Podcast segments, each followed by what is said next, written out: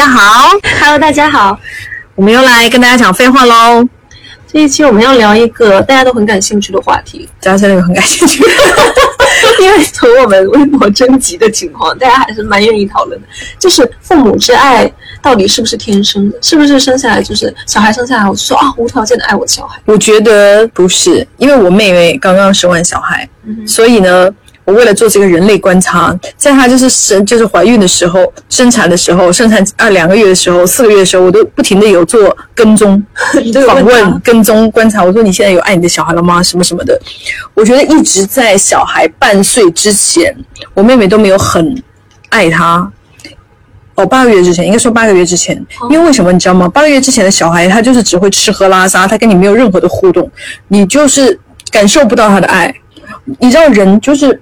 感受不到爱的时候，你也爱不起来。尤其是他还很麻烦，一直到八个月以后，他会对你伸手要抱抱啦。阿姨抱着他的时候，他会在全家就这样扭来扭去来找你啊。那个时候你感觉到被需要的时候，你才会对他产生爱。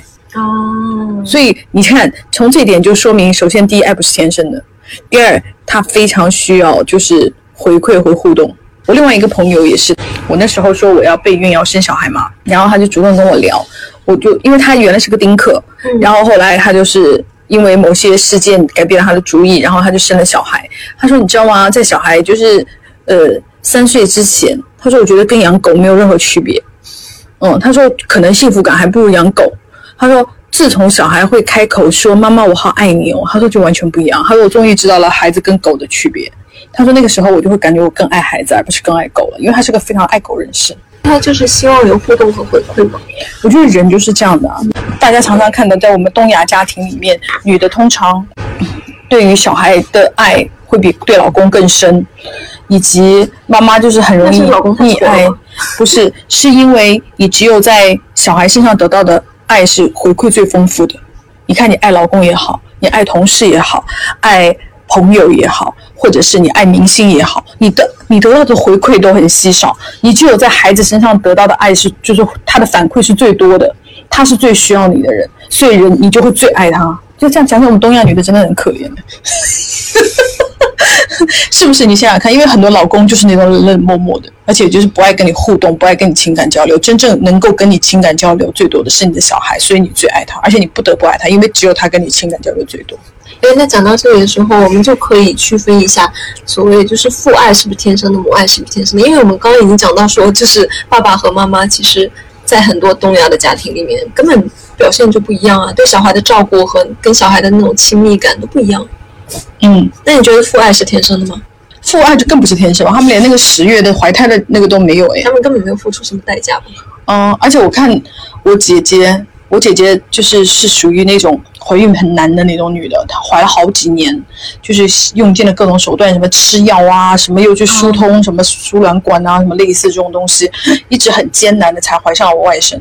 怀完了以后就是生下来呀，我姐夫就是没有爱不爱的概念，他就有一种，我姐夫不姓王哈，我只是随便举个例子，我老王家终于有后了。我看他纯粹的就是感情是这一块，他并没有就是对小朋友的那个爱。小孩生下来的时候不是要洗澡吗？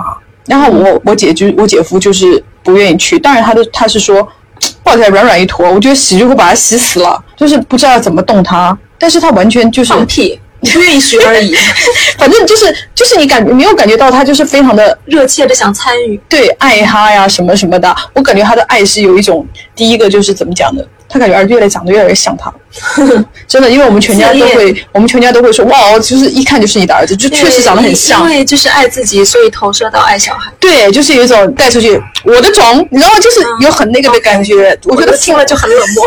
对，我觉得父爱很多是来自于这方面，就是是你的香火的延续，你明确的能感觉到这件事，因为他太想你了，就赖都赖不掉了。你亲子的确定性他妈太确定了，就是我觉得很多父爱是来自这里。你像我，我妹夫，我妹夫对小孩也很冷漠，因为很好笑。小孩特别奇怪，那个阿姨每天带着他，我妹每天带着他。可是他在全家哦，最讨好、最谄媚的人是一个经常不在家的，就是我妹夫本人。大家都很奇怪，我们大家都要研究这个现象。后来我们讲说，婴儿是不是就想征服全世界？诶，这个人怎么就是不理我，我就硬要征服他？因为就是他说，在我那个外甥刚刚学会笑的时候啊，我妹夫。一进家门就是那种，他就会就是会主动对他露出谄媚的笑容，就是试图用婴儿的可爱捕获他。然后我妹夫就非常冷漠，就看着他，就是说少操控我。就是 就是 父子关系就是这样。然后有的时候哦很好笑，他跟我妹就是比方说讲一讲公司发生什么事啊，或者什么什么的，然后婴儿就会突然啼哭，就是要打断他们的对话，加入他们的对话，就是试图引起他们的注意啊。然后我妹夫就会非常警惕的说：“哼，又来。”就是说婴儿你不要装可爱，妄图控制。你看他根本就没有父二哎，他的他的那个父亲的感情就是有一种哦我就想说，那你这样的人为什么要做爸爸？他意外怀孕，对不起。好，他真赚到了。真的，他完全没有一种就是，嗯，我儿子好可爱。我的，我那个，我妹夫到现在为止都会跟我妹妹说少发儿子照片，天下只有你一个人觉得儿子可爱。然后我妹妹一开始说，哦，对对对对对，我不能让别人嫌我烦。然后他会突然反应过来，说什么我一个人，你不觉得儿子可爱吗？但我现在就很火大啊！我们家已经习惯了，真的。但是，所以你看，从这件事情感觉到他完全没有什么那种什么天生的啊，什么就是因为你是我儿子，我爱你啊。反正，嗯，我感觉，而且我们还干过就是非常 缺也不叫缺德吧，我们就干过那个事情，因为我怀疑我妹夫根本认不出来谁是他儿子，因为我给我已经很笑了，你想吧，婴儿都长一样。然后有一天，我就用我另外一个闺蜜的那个。照片我就发给我妹妹，我说你发这个，就是说儿子今天长得好可爱，把这张照片发给他，看他会不会反应过来，这个是别人的那个。然后我妹妹就就就发了这张照片，我我妹夫一开始还挺警惕，我妹夫说，哎，这个座椅好像不是我们家，他就会靠座椅辨认。然后我妹妹就是非常机智，我妹妹说，哦，今天带宝宝去楼上家的那个呃邻居家玩了什么什么的。然后我妹夫说，哈哈哈，儿子真精神，他就是认不出来呀。你看，这就是爸爸耶。我们我们女的是不是很烦？我听着是 没有，我听着就觉得 怎么这样？我就觉得爸爸很烦人吧。对，你你你你你这样真的是，反正是我的话，我是要把他骂死。而且就是有很多朋友给我留言，也讲到了，就是觉得说父亲的爱当然更加不是天生的啦。比如说，包括有特别有女生，很多女生就讲到说，因为觉感觉到爸爸重男轻女，更加感觉到爸爸的爱是有条件的。而且呢，还有女生她非常细腻，就是她说，因为感受到妈妈是无论我怎么样都是很坚定的爱我，然后包括她要出去读书啊，怎么怎么样都非常支持她的选择。但是她要留学呢，她爸就会开始讲说，啊，你女儿就是到外面去了，她定居到国外。了，女儿就白养了，养老都指不上她了。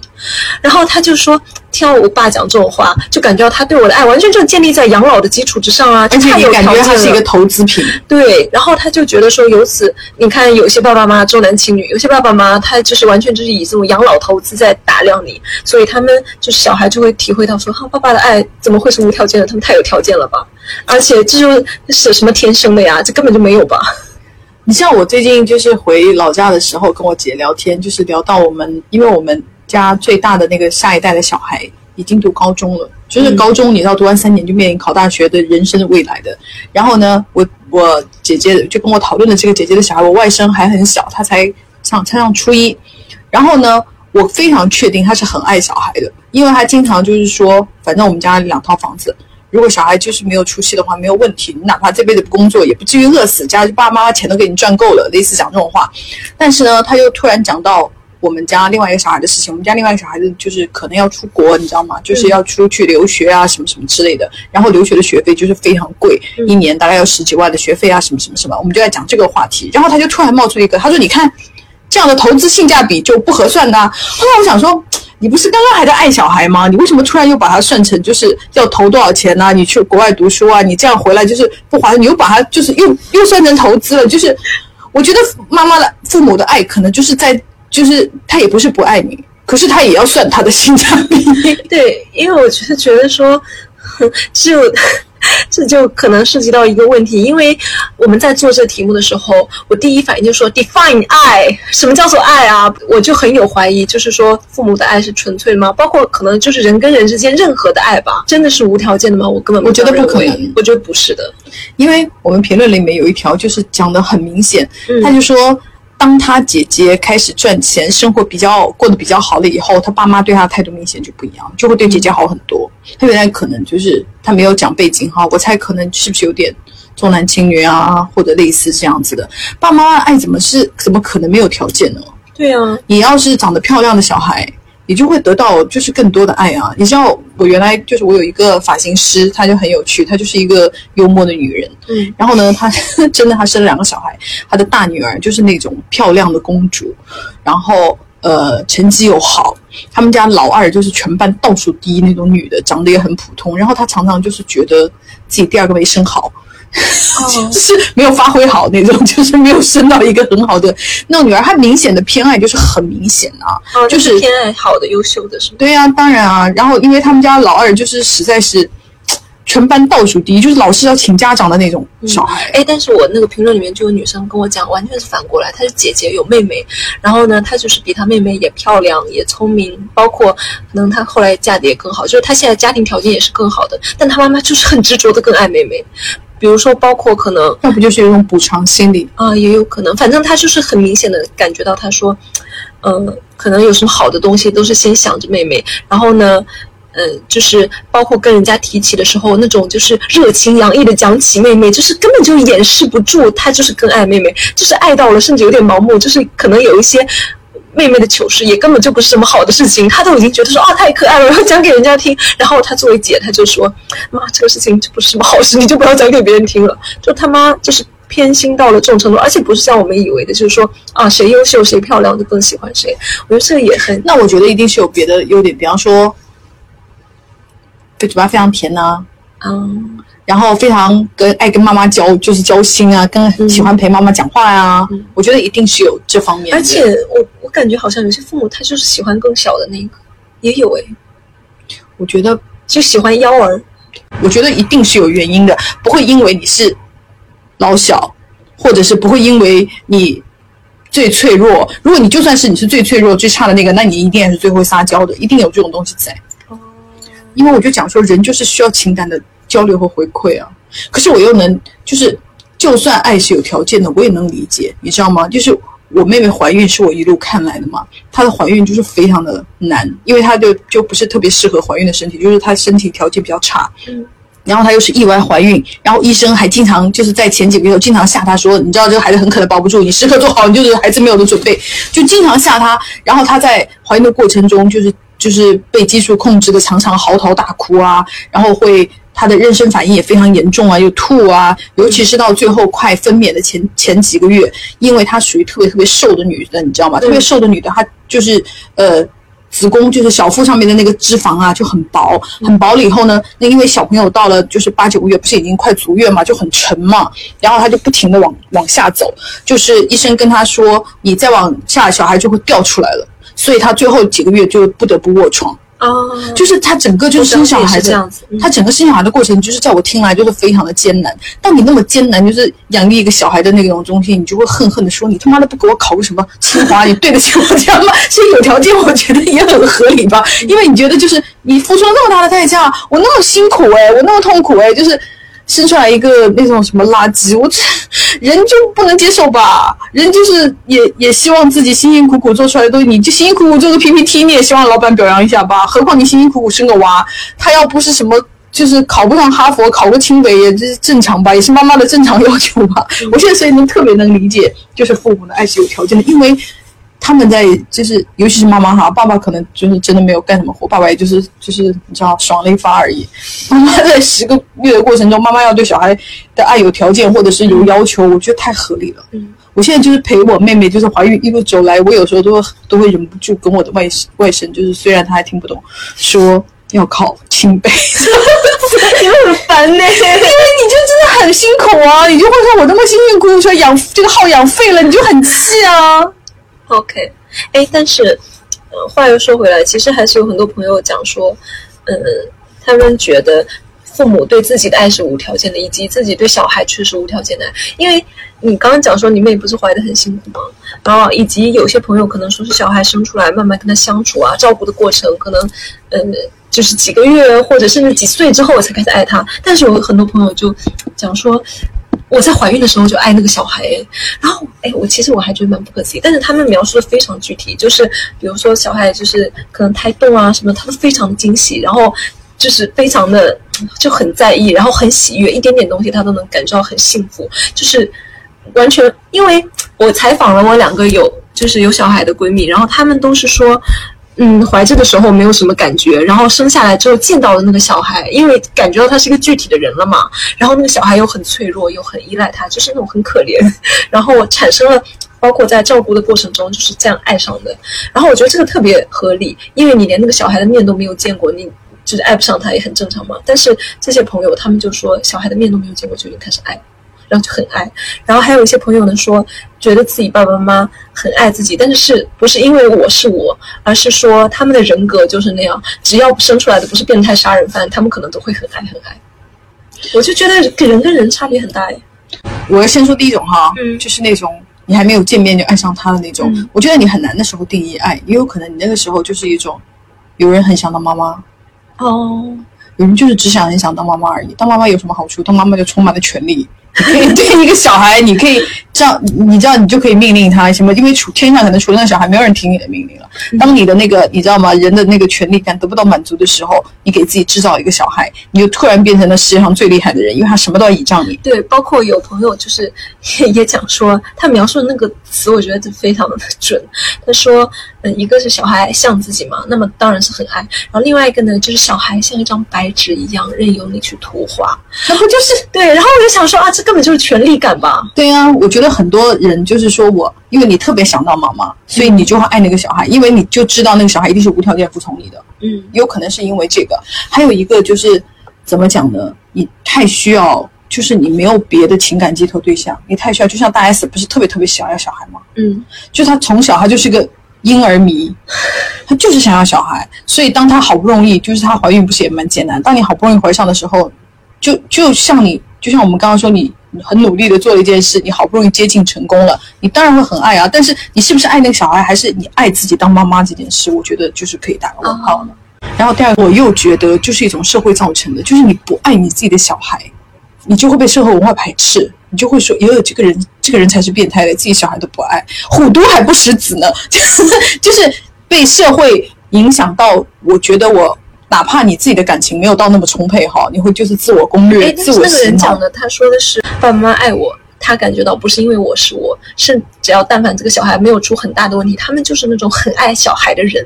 我就是说，爱小孩这件事情，就是全社会培养培养出来，他们也觉得自己是爱小孩的。我觉得就是有可能是，就是你在说这件事情是构建的嘛？我就觉得说有些人格可能是，就是爱小孩，就是爱小孩，对，就是跟构不构建没有太大关系。我就是说，是这个人格的构建，哦，就是社会造成的。OK，我，但我觉得这件事情是有点很难证伪，也很难证实，有点，对吧？有点虚，你不知道了。可以同意。但我们还要讲的另外一种，就是刚刚讲的那个延续下去讲了，只要你不是变态、杀人狂，嗯，爸爸妈妈就爱你。就是为什么呢？是因为，就是我觉得很大的原因是因为就是独生子女了。你爸妈没有别人爱了，他只能爱你啊！哪怕你就像我觉得我就不是我妈妈爸爸妈妈心中的理想的小孩，尤其是我妈妈心中的理想小孩，完全不是我这种。但他没有办法呀，他只有我这个孩，他不爱我爱谁呢？他就不得已只能爱你。如果他可以选择，如果他就是你知道养小孩可以在超市里面这样挑挑自己心仪的孩子，我妈妈一定不会挑中我的，我妈一定会挑中我妹妹那种，你知道，就是那种。又乖巧又可爱，又跟又喜欢跟妈妈聊那些家长里短，然后呢，又在 该做任何事的时间都做了对的事，比方说该结婚的时候结婚，该生小孩的时候生小孩，她的一切步骤都是我妈妈理想中的女儿。我觉得我妈就是如果有的选的话，她会选那种。她爱我是没有办法。我觉得很多爸爸妈妈都是这样的，尤其是我们独生子女面临的问题，就是你不得不承载你爸妈就是沉重的爱。嗯，我觉得有一个说的很好。他说：“我是那种天生母爱泛滥又喜欢的小孩的人，但是我女儿刚刚出生的时候，我就意识到，我当时对她、别人抱她那种抵触感，不是因为我爱她，而是我的占有欲。现在她两岁了，我开始越来越爱她，因为我发现，相比较我对她的爱，她更爱我一些。无论我做了什么，她都无条件的爱我，所以才去爱她。本质还是我很自私。我觉得这个人很清楚，诶，这个朋友真的讲得很好。”嗯，哎，真的有很多妈妈，就是他们非常坦诚的分析自己，嗯，就是说他觉得他是爱小孩，但是这个爱可能并不那么纯粹，这里面有很多混杂的东西，就是包括对小孩确实也是有期待啊。就有女生说，她说爱怎么可能没有条件啊？就是女儿在不愿意好好吃饭、好好睡觉，就是特别不听话，你跟她讲怎么也讲不通，然后连跟她连要她穿衣服都非常非常费劲的时候，她整个就发飙，然后她也。而且他说，他其实是一个很好的照顾的，他照顾小孩是照顾的很好的。但是他在这个过程中呢，他的感受就是烦死了。然后，对，有一个评论讲说，我最爱小孩的，就最爱我儿子的时候，就是他睡着的时候，就是安安静静。对，然后他他说小孩那么不听话，然后一点也不乖的时候，他就只能感觉到是很烦。然后呢，这种烦就让他觉得说，再也不要再生一个了，就是这个过程再也不要再来一次。他就是说，怎么可能没有条件？他对小孩的爱的条件就是建立在小孩一定要听他的话的基础上。但是小孩的个性真的也是抽签呢，你不知道就是会，你知道怀孕的时候抽到一个什么样的小孩？对，不是因为我不知道低需求宝宝、高需求宝宝什么的。对，我就是说，大家也不知道有没有看过那个日剧《坡道上的家》里面的那个小孩，就是非常的难缠呢，就是会撒谎，然后就是。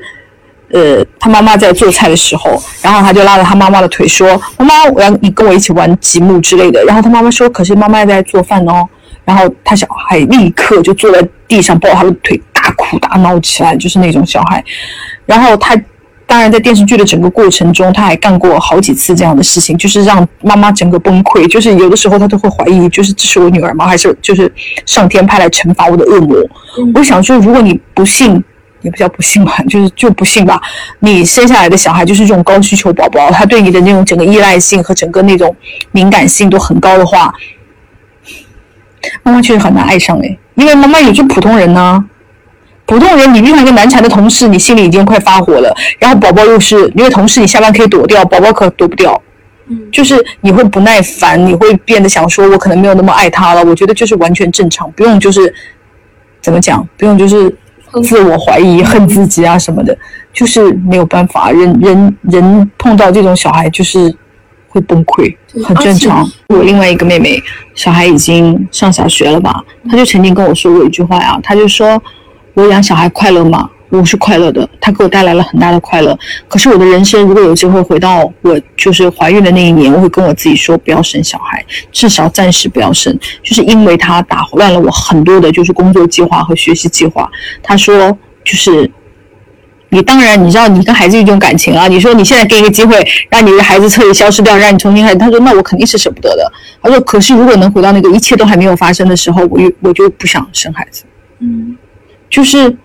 小孩就是会吞噬掉你啊，你的人生啊，小孩就是寄生虫啊，就是我没有贬义哈，因为小孩本身你知道，就是你知道怀孕这个过程其实就是一个寄生体在你身体里面吸你的血的，就是一个寄生的过程啊。嗯，对，然后，所以你还要爱上你身上的寄生虫哎，这根本就是个科幻电影吧？对，所以才会哎。就是就有网友给我们提供了那种科学的依据嘛，就是说爸爸妈妈怎么会爱上自己的小孩？和就是网飞的讲婴儿的纪录片，就是叫《Babies》，有一集就是关于爱的。他就是说，嗯，我们都知道，如果婴儿晚上哭了，通常听到哭声的那个是妈妈。也许爸爸会起来给婴儿换个尿布，但始终无法入睡的还是妈妈。然后呢？说科学家研究妈妈的大脑，发现当宝宝出生的时候，妈妈们的催催产素就会骤增，会启动大脑中的那个杏仁核。就杏仁核，就是我们也查了一下，就是管情绪啊，就是管一些警觉啊那种那些方面的东西。还说是管恐惧，也有，就是情情绪不也不也包括了吗？还有包括一些就是什么神经方面的东西。然后他说，就杏仁核会让我们警觉，让我们不由自主的担心那些婴儿。然后母亲的杏仁核一旦启动，就永远不会关闭了，无论孩子长到多大都一样。当我们看到爸爸的大脑时呢，就会发现情况完全相反，他们的杏仁核只有妈妈的四分之一大。我看到这个时候我就哈，我想说，哼，这果然。然后呢，他说这看起来似乎是一种生理上的事情，母亲天然就会与婴儿连接更紧密，对不对？但是呢，并不是每个家庭都有妈妈呀。所以研究组又研究了，说其他没有母亲存在，从宝宝出生第一天就只有爸爸照顾他们的家庭。然后呢，发现就是扫描了小孩跟爸爸互动交流的影片，还扫了爸爸的大脑，测量了那个催产素的浓度，就是比较科学的一些方法。他就得到了一个很意外的结果，说当父亲是婴儿的主要照顾者时，他们的杏仁核也会像母亲一样的启动。研究人员都没有想到会发现这个结果，就是说怀孕、分娩、喂奶这些行为都会就是启动催产素，然后进而启动妈妈的大脑。但是呢，全心全意的尽力照顾也会让爸爸杏仁核有同样的活跃度。所以总结一下，就是成为父母其实是一种选择。我有个问题，就一个人能开杏仁核吗？不是啊，我的意思就是说同时。有没有可能爸爸妈妈同时就是？可以啊，但是那个爸爸就是要。因为妈妈就是按照他这个说法的话，催产素激素天然就会把你那个东西给打开。然后呢，但是爸爸他又选择去照顾这个小孩。我做出了这个决定，我付出了那些劳动的时候，这些照护的行为会让我产生催产素，会让我的杏仁核变得要照顾这小孩。所以，当我们照顾小猫的时候，我们也是自己打开了杏仁核，对不对？就是有点累的，可能虽然没有科学依据吧，但是有点类似，就是你选择去爱它，你就会爱它，你才会爱它。如果就就有点，我们这是我推测哈，就是什么丧偶式育儿家庭，那是因为那个爹从来都没有决定我要付出，然后你越不付出，你越不爱那个小孩，你的大脑根本就不会做出改变，然后所以大脑就是要自我欺骗是吗？不要欺骗自我催眠，就是说我爱他，我爱他，我爱他。就有很多朋友在我们这个讨论里面，他们就说这到底什么是父母之爱呢？什么是爱啊？就是很多亲戚朋友都告诉我说，爸爸妈妈是爱我的。但是我根本感觉不到，甚至有朋友讲说，我觉得我的爸爸妈妈爱我，但是他们并不喜欢我，就是没有那种，知道吗？就是由衷的喜爱。我觉得他这个表达怎么讲，有点虚，但是我一下子就能明白。就是你要说，嗯，不想为这个小孩好吗？不爱他吗？当然不是。但是在日常生活中，可能根根本感受不到那种什么情感的连接啊，什么这种东西。哎，就有一个妈妈，她就她就这么讲的，她说，就是儿子七周岁了，顺产。相貌就是是一个模子刻的，连思维智力强项也和我一样。尽管如此，我对他还是没有血缘亲密感，没有什么亲妈滤镜。然后他就是说我，然后我就问他什么叫做没有血缘亲密感，然后他就说就是淡淡的，不会常常想这个娃是我生的，我的一部分啊，我的延续什么的。觉得我和他就是人各有命，能做几年母子做到什么程度就是。凭天意即可。他有他自己的人生路要走，我有我的。希望等他成年后，有些话可以和他说清楚。之后两人以好朋友而非母子的关系相处。他就说，就是对小孩就是淡淡的，就是因为有的人天生情感确确实是比较淡，嗯，还有的人就是怎么讲呢？就是跟老公感情好，但是跟小孩没有那么大的连接。因为我有认识一对夫妇，就是夫妻两个人爱得嘞死去活来，然后就希望孩子。早日成人，过自己的生活，不要打扰我们。就是生孩子，他觉得就是是他人生中的一个，就是走偏了。然后生完了以后，他又希望回到正轨，老公两个人过那个那个世界。但我就是我其实能理解，就是由衷的喜欢的那种。因为有一个人之前肯跟我投稿，就是说他感觉到他妈妈很偏心，但是不是重男轻女，因为他跟他妹妹两个都是女孩子。他说他他妈妈就是会把他。就他妈妈也爱他，对他们两个人表面上看起来就是公平的，什么就是吃穿用度啊，什么并没有那个。他说，可是我妈妈的朋友圈会贴我妹妹的奖状，从来没有贴过我的。你看，就是一个非常简单的一个很小的细节，嗯，他就能知道，就是大家刚刚说的由衷的喜欢。就像你对着小猫，你就是会忍不住的亲它肚皮啊，就会说妈妈好爱你哦。你说那种表达是你情不自禁的。我觉得没有感受到爱的那种小孩，可能就是没有得到过妈妈爸爸就是这样。流露出来的爱吧，嗯，然后就是有有另外一个朋友就讲说爸爸妈妈爱不爱这个事情嘛，然后他说他感觉就不是所有父母都爱孩子啊，然后他说是我的心理咨询师告诉我我的妈妈并不爱我，我从小就觉得感受不到我妈对我的爱，但是身边所有人都一遍一遍跟我重复我妈是爱我的，妈妈怎么可能不爱自己的孩子呢？她做的一切都是为我好呀，即使她一直是对我冷冰冰的，然后我在她面前始终小心翼翼，一点小错都会导致妈妈突然开始攻击我。他说：“因为别人总跟我说，父母总是一定是爱孩子的。像我父母这样，因为也没有明显虐待嘛。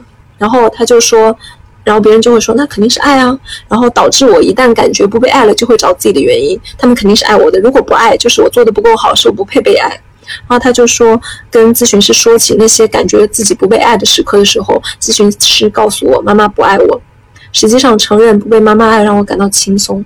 因为他说我的感觉终于得到了肯定，就不用再纠结说为什么好像大家都说妈妈爱我，但是我却感觉不到呢？是不是因为我是个白眼狼才看不到他对我的爱？他就只是不爱我而已。但这不要紧，我觉得他这种还算比较幸运的，就是你能确定妈妈不爱你。然后，因为我们之前就是我听一个那个那个 gaslight，就是煤气灯效应里面，他讲的说一个例子，那个人比他还复杂，因为他妈妈也确实是爱他的。那他就像这个样的，他定了一个大前提，那妈妈爱我的，那他就是说，如果他批评我的话，那一定是我不对，对吧？因为我妈一定是从爱的角度来那样的。然后他妈妈就经常会说他这样也不好，那样也不好，就是导致他他为了要承认这个大前提，妈妈是爱我的，所以我就。就是你知道，就像那个必须承认那些扭曲的手段，对，就是必须我承认，那就是我错了。妈妈说我不好，那就真的是我不好，而不是要自我怀疑。就是他在这种爱的操控下，他就会变得就是比比这个来投稿的女生更痛苦。比方说，他妈妈就是说你特别不会穿衣服，你每次穿的衣服都很丑。那为了承认妈妈是爱我的，为我好，那么我必须承认我这个人就是不会穿衣服，我这个人品味很差，我就得承认这一点。那他这个就是很痛苦。嗯，我就觉得比他还要可怜。哎，其实根据这延伸出来的，我其实之前一直有在疑惑一个事情哈，就是当爱的手段都是错的，爱的表达方式都很伤害小孩的时候，这个爱真的是爱吗？就是我这样说可能有点抽象，比方说哈，嗯，爸爸妈妈他们说我是为了你好，我真的希望你有出息，然后呢，他就对小孩特别特别严格的要求，严格到了可能就是稍微有点学习上不努力啊或者怎么样，就是非打即骂。然后这小孩就是那打骂，就是他就是感觉到是一直受伤害的嘛。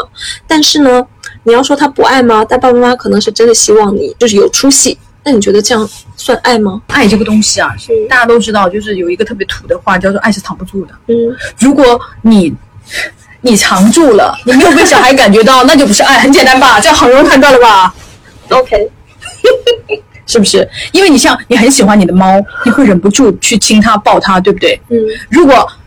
你你你在被人亲和抱的时候，你就能感受到爱吧？如果小孩从头到尾都没有这个过程，都没有爸妈不自觉流露出来这个爱你的瞬间，那就是没有爱，那就是不爱。你不用去怀疑了，不管他们动机是什么，不管他是希望你成才还是希望你发达，那都不是爱。对，所以就是如果根据这个标准的话，哈，我觉得我们很多朋友就可以测量。对，包括可能我自己吧，就是大家都要面对一件事，就是爸爸妈妈是爱你的，但是他们的爱实在是太。就是好的部分和坏的部分，可能坏的部分甚至更多，然后以至于说很复杂。你有你就感觉好扭曲啊！你感觉爸爸妈妈有很爱我的时候，但是有很多时候他们对我的那个东西他妈的叫爱吗？就是，然后你就很很痛苦。然后我觉得我们就可以坦然的承认，有时候是爱，有时候就根本就不是。可是你返回去想，就是刚刚那个妈妈说的瞬间，就是他孩子捣蛋不好穿衣服的时候，他也想抽他的瞬间，那个瞬间就是不爱了。嗯。但是下一刻他睡得好可爱，像小天使一样，你要忍不住去亲他的脚，亲他的肚皮，那个瞬间就是爱了。因为爱可能不是一直持续的，不是二十四小时，就是疯狂循环的。你知道，就是呃，就有朋友就总结说，嗯。爱首先是有个体差异，而且爱是那种波动起伏，它并不是一个稳定的状态，就是有时候爱，有时候不那么爱。但是我觉得有一点要跟大家理清的就是，你不爱他的重要原因是因为他不听话，是因为他不符合你的想象了。可是孩子他是个独立的个人，你不能老要求他符合你的想象，他就是他。嗯，当你理清这一点的时候，你就会。爱的更加顺畅，以及自己不会纠结那么痛苦了。会想说，哈，我儿子根本不是我想的那种什么聪明小孩，或者是爱运动的小孩，或者是会跳舞的小孩，或者是有特长的小孩，他就是没有啊。嗯，以及我觉得我希望他学金融，可是他就是爱那种，就是出去找不到工作的，爱收纳什么，就是你你要尊重孩子，他是一个个体，你不要让他就是你的控制欲要减弱，这样子你也会幸福，孩子也会幸福。因为我觉得小孩很多很痛苦，就是。因为被爸妈控制的，他没有自己的人生了。就是很多小孩，我们就是看到很多惨剧，不是小孩要，就是最后读到最后，好不容易都觉得要考上大学，要跳楼啊，要什么什么的。就是有的时候，爸妈的爱太让人窒息了。但是我我也不知道哎，我我总体来说我是很赞同，就是说不要太控制小孩，不要让他窒息。但是我最近我跟我闺蜜聊天，她说就是她就感觉自己一开始。把小孩生出来的时候哈，她对小孩的要求就非常单纯，就是只要小孩健康，就是他平安一生就好了。但是随着小孩长大，希望就会起来，他就会说啊，那我希望，因为小孩是聪明可爱的嘛，起码在他眼里是这样子嘛。然后他就会说，那我希望小孩，比如说学习好一点，学习好一点，然后呢，包括有一点特长什么的。当然也不是说一定要逼迫小孩，但是他就会说，对小孩的那个要求。就是水涨船高，一点一点就起来了。他说不可能，反正他现在就是做不到，说完全对这小孩没有要求，你只要健康就好。等到他发现小孩做不到的时候，就会放弃。然后他发现小孩做到，或者小孩有那个的时候，你只要转移。就比方说啊，我希望小孩就是呃。特别会唱歌，结果你发现你小孩特别会画画，你就会说哦，那也可以吧。对，我觉得人就是这样。等会你发现小孩啥也不会的时候，你就会说好好好活着吧。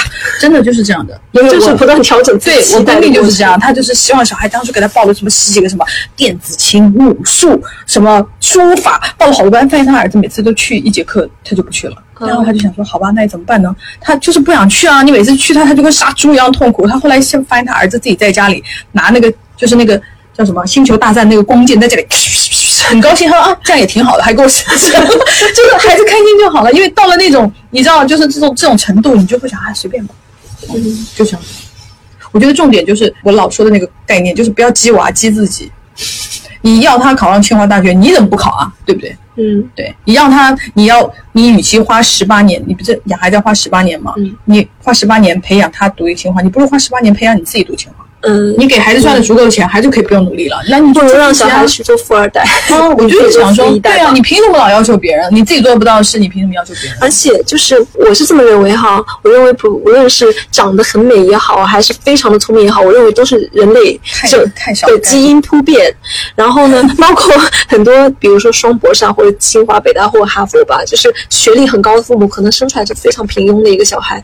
为什么？因为人类的基因就是回归，它的趋势。就是一定会趋向一个平均值中间中位数，那我觉得这个就是很正常。当然，可能放自己小孩身上很难接受，这我也可以理解。因为我妈就是一个非常聪明的女的，然后我小的时候她数学非常的牛逼，然后呢就是 从小到大都是数学小天才吧。然后我小的时候做奥数题，她教我只教了一次，她就崩溃了，她就说怎么这么笨呐？明明是我的孩子，然后经典的不简单的，对啊，然后她就崩溃了，完全没有办法，而且 就是要接受。对啊，我觉得。可能大家就是习惯吧，嗯，习惯就好。尤其是你想，当你自己在成长的过程中，因为在我们自己成长的过程中，你小时候，尤其是像我们这种成绩还比较好的小孩啊，都会有一种地球离了我怎么可能转呢？嗯，你知道这种莫名其妙的，因为我觉得每个人都有，不仅仅是我们成绩好，成绩好的孩子应该也会有这种观念。但到了某一天，你会突然明白自己就是个普通人。嗯嗯，那你。再再接下去，你就要接受你孩子也是个普通人。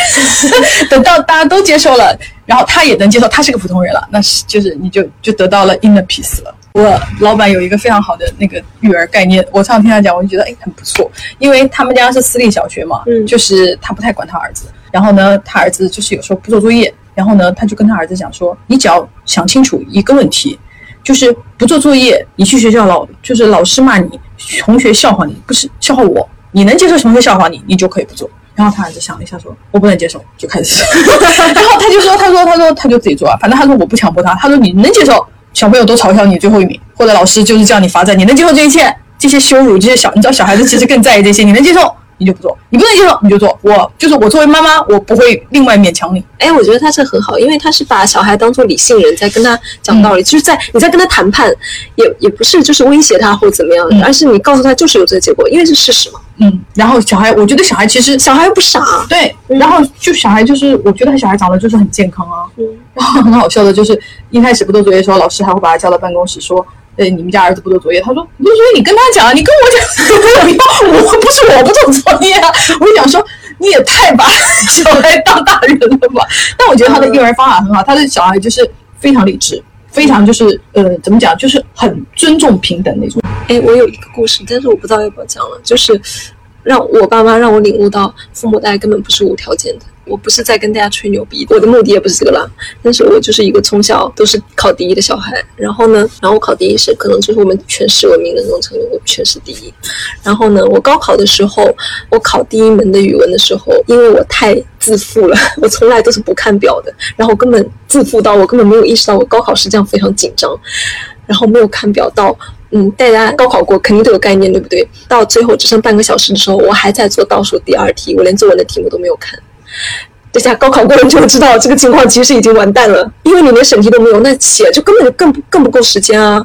然后呢，当我发现的时候，我吓得魂飞魄散，然后立刻就开始写。说实话，我已经不太知道我写了什么了，我大概就是写到了那个冥想的最后一刻吧。然后我交上去交卷之后，我心想就完蛋了，因为。就是语文还是本人的强项，就已经考成这样子了。我已经非常确定，因为那个字也一塌糊涂，然后写也是蛮勉强写完。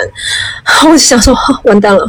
然后我的心态又非常的差，我就是那种兵败如山倒。然后事事实也证明，因为我后面的分数完全就看得到嘛，就是一门比一门差这样子。到最后就是考到最后一门的时候，已经完全失常，就是考到可能比我们班普通水平还不如的那一门。连校长都要批评我的那种程度，所以我考完之后，大家当然就是要去估分嘛。然后像我这种所谓的好学生，然后呃，老师还会特别关照，就是家长陪同一起去估。然后估分之后，因为我自己心里知道我第一门是那个情况嘛，然后我后面就心态就更加糟糕。然后估了一下之后，我也我觉得说那肯定完蛋了，我就估的比较保守，我觉得那是事实嘛。然后我估了之后。我班主任和我妈都傻了，然后他们知道我好像有点失常，但是我没有想到这么失常嘛。我看了他们的脸色，然后我妈就问我问了我班主任一个问题，说这个分数。浙大那个三本能上吗？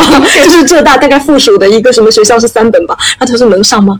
然后我们班主任就脸色凝重说：“哈，不一定，你知道吗？”然后本人又是一个就是从小到大都考第一的小孩，然后反正他们两个脸色那么难看，我就已经心里就已经，我我也觉得我完蛋了。然后回家之后，因为我爸妈是。他们就是最传统的，你可以想象那种就是严父严母的那种教育，他们也是非常就是自豪，我就是一直考第一嘛。然后回家之后，我爸得知了这个情况，就噩耗崩溃，对我爸就崩溃，而且我爸的崩溃是那种非常中国爹的那种崩溃，他就哈就开始指责我妈，他就说就是你没有把小孩教好。你看，现在女儿变成这样子，这么大的事情，就是，然后他他们两个就大吵架，哇，我爸大发火，然后我妈就以泪洗面，然后我妈是那种你知道吗，passive aggressive，她就在我面前就是说都是妈妈的错，怎么怎么的，让你怎么怎么样，然后就是完蛋了，然后。然后我妈，但是我妈也是真的很痛苦嘛。但是她的那种她的表述方式就会让你压力就更加大。然后我那时候就我就我本来我心情也已经很不好，对不对？其实最难过的是我本人嘛。我爸我妈那样，就是我就更加我也不知道怎么办，我更加难过。而且接下来的就我忘记具体是多长时间，就是从你估分到最后出分，中间可能大概有半个多月到一个月左右的时间嘛。然后那那段时间那一个月里面，我就生活在地狱。真的就是我爸，就是正眼根本就不看我，而且我爸经常就是无名火，然后他就突然对我大发火，就是已经到那种摔杯砸碗，就是我感觉他要打我那种。然后我妈呢，就是一直保持那种 passive aggressive，然后就一直就都是我的错，就是是我没用什么什么的，然后。我就生活在地狱里面，然后最让我伤心的呢，是我爸爸妈妈考前就跟我讲，送我去考场的时候就说，无论你考成什么样，爸爸妈妈都是一样爱你的，都一样支持你。然后我那时候就说，根就骗人的，因为我现在我已经生活在我考的不好的这个时空里面了，我已经根本就知道你们不是那样，因为我爸妈已经表现的不能再明显了吧，虽然他们形式各有不同，风格不一样。然后呢，最后放榜出来。